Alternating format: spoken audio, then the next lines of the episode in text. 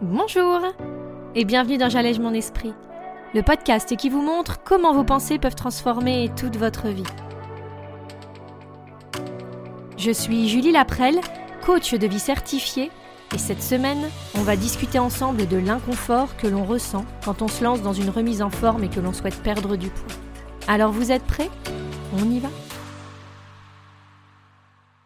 Bonjour à tous alors cette semaine, je vais vous parler d'une sensation qu'on n'aime pas trop en général et qui se présente à nous quand on décide de perdre du poids. Pourquoi je vous parle de ça? Comme vous le savez peut-être, sur notre groupe privé Facebook et si on se coachait ensemble, nous avons entamé depuis le début du mois d'octobre un défi consistant à perdre 3 kilos en un mois. En préparant ce défi et en parallèle des différentes séances de coaching que je peux faire, je voulais vous parler aujourd'hui d'une émotion qui, pour la plupart d'entre nous, reste très compliquée. C'est l'inconfort. On en a déjà parlé dans différents podcasts de J'allège mon esprit, mais c'est vraiment quelque chose que l'on cherche, la plupart du temps, voire tout le temps, à fuir. En effet, quand je discute avec mes clients, la plupart d'entre eux me disent qu'ils ne veulent pas se priver. Ils veulent pas avoir l'impression de se sentir dans de l'inconfort durant ce processus. Et c'est vrai, c'est vrai qu'on n'a pas envie de se sentir dans l'inconfort quand on parle de nourriture. Quand on parle de nourriture, on pense au plaisir, on pense à la joie, à la convivialité, peut-être au réconfort. Le réconfort qui est bien l'exact opposé de cette émotion qu'on fuit. Sauf que soyons honnêtes, perdre du poids, c'est entamer un changement. C'est vouloir des modifications, c'est vouloir une évolution du mouvement. Et comme je vous l'ai déjà expliqué, le processus du changement, il est forcément inconfortable. Quoi qu'on y fasse, peu importe ce que vous allez faire, le fait de bouger les choses qui existaient telles quelles auparavant, ça va, de toute façon, mettre notre cerveau dans un état d'inconfort. Et c'est ce qui cherche le plus à fuir. Je vous rappelle que notre cerveau, il cherche trois choses. Éviter la douleur, chercher le plaisir et garder son énergie. Et si l'inconfort dans notre tête, c'est pas quelque part un petit peu de la douleur, je sais pas ce que c'est. Donc concrètement, on va demander à notre cerveau d'avoir envie de faire quelque chose, de se motiver pour quelque chose, alors qu'on sait qu'au fond, il va pas vouloir ressentir d'inconfort ou de douleur. Ça paraît un peu impossible dit comme ça, non? C'est ça que je vais vous montrer aujourd'hui. C'est que c'est quelque part se mentir que de penser que tout va être confortable, que tout va être facile, agréable. C'est essayer de rester dans cette zone de confort qu'on aime plus que tout et que notre cerveau nous amène à générer dans notre vie, mais qui ne nous amènera jamais à un changement, ne nous amènera jamais à notre vrai objectif. Alors je vous explique pourquoi.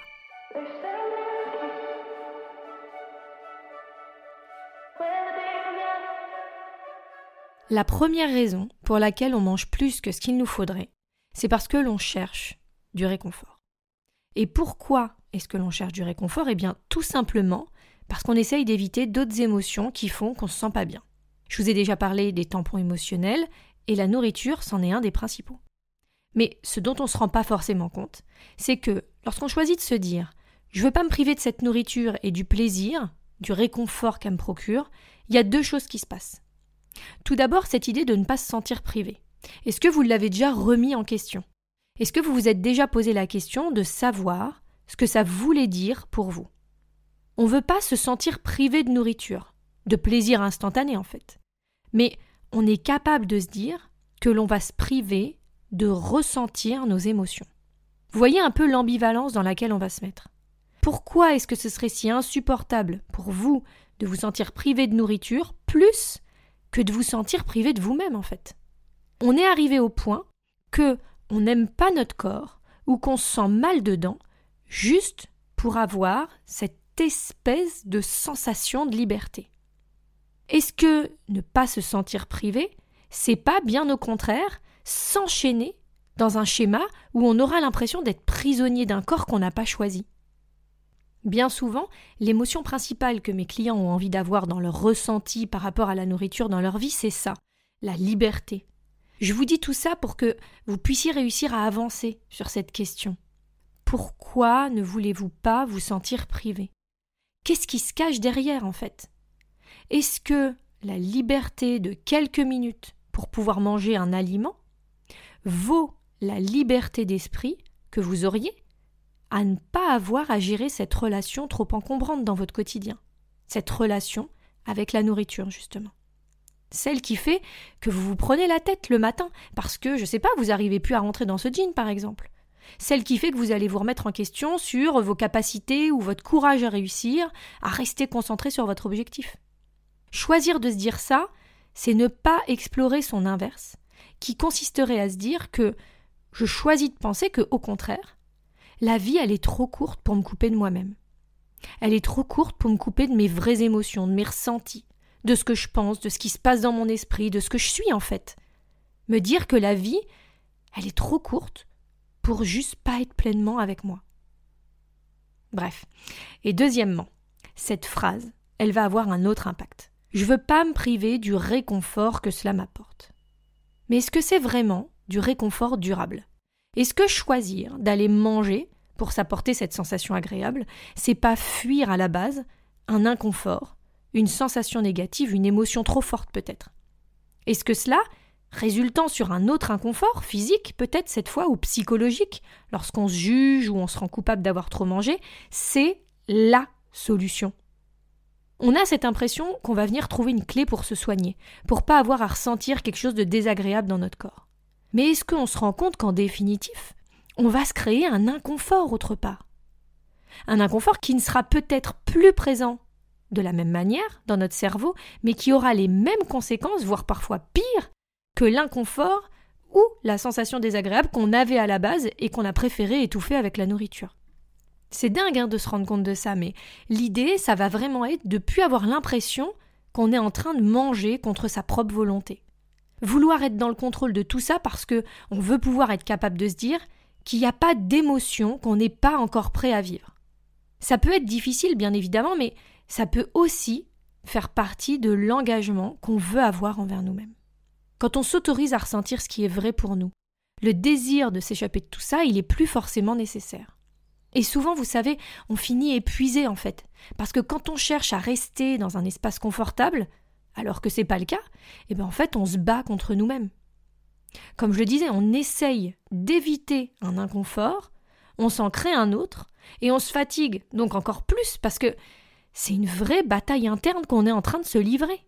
On veut s'occuper de nous-mêmes, et en même temps, on n'est pas prêt à ressentir l'entièreté de notre vie, de notre vie émotionnelle. Et du coup, on se sent pas prêt à dire je vais arrêter de manger juste pour me sentir bien et me réconforter. On veut pas se rajouter ça.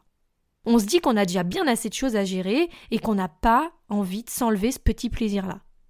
Et c'est là que démarre le cercle vicieux.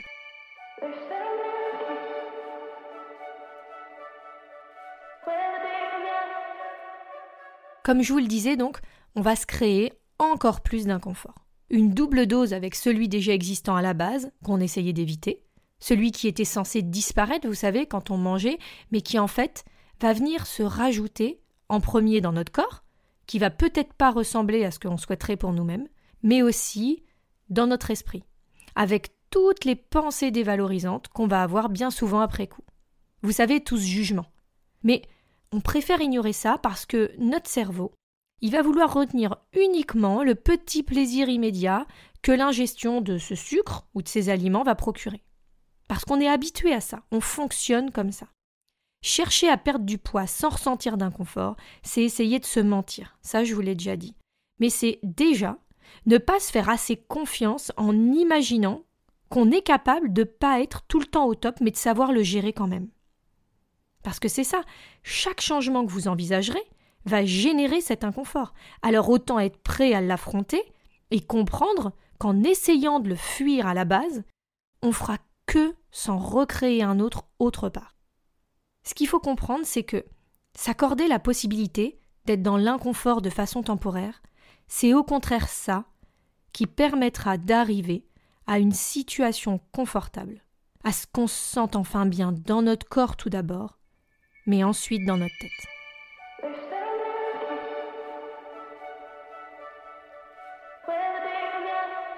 Imaginez ce que vous penseriez de vous si vous vous imaginiez être capable de passer par des moments d'inconfort et de ne pas avoir à compenser avec la nourriture. Que ce soit plus votre doudou, votre source de réconfort, parce que vous seriez capable de gérer, juste vous, avec vous-même, une émotion un peu trop forte, un peu trop intense. Et que, dans le processus de vous reconnecter à vous, vous soyez capable de vous écouter, de vous parler, de prendre du temps pour vous, sans que vous en subissiez les conséquences psychologiques ou physiques ensuite. Ce qui est génial, c'est que, comme je le disais, on peut choisir que c'est inconfortable, mais temporairement. Choisir cet inconfort. Je vous renvoie à l'épisode 18 de J'allège mon esprit où on évoquait le fait de savoir ressentir nos émotions négatives. Mais là, c'est ça qui va faire la différence. Savoir choisir l'inconfort, ne pas le repousser, l'accepter, pour pas entrer dans ce mode de résistance, vous savez, dans lequel on se positionne bien souvent quand on veut perdre du poids. L'idée, c'est qu'accepter de ressentir cette émotion, qui ne paraît pas extraordinaire hein, sur le coup, bah c'est accepter juste qu'elle parcourt notre corps. C'est accepter de comprendre ce qui est en jeu dans notre esprit au moment où notre main prend ce morceau de chocolat, par exemple. C'est l'étape pour se reconnecter à nous-mêmes, à notre vie intérieure, et pour enfin nous respecter.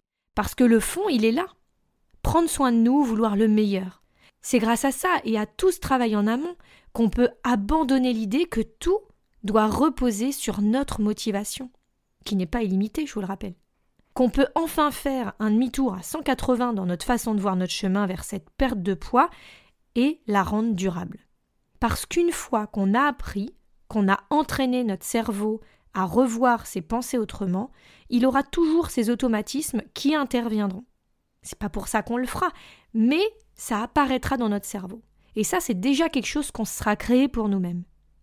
Mais pour ça, il faut déjà lui réapprendre et l'ancrer de façon claire. Alors voilà ce que je vous propose pour cette semaine. Acceptez de voir l'inconfort et décider consciemment de le laisser être là, de le vivre, et de voir si vraiment vous avez besoin de cette nourriture pour le faire passer. Parce que rien qu'avoir conscience de tout ça peut changer la donne pour vous. Alors, vous êtes prêts? L'exercice de cette semaine est en ligne sur mon site www.julielaprel.com dans l'onglet podcast. Mais si vous voulez vraiment mettre en place des outils concrets pour démarrer et être par la suite accompagné en parallèle, je vous conseille vivement de nous rejoindre sur le groupe Facebook et si on se coachait ensemble.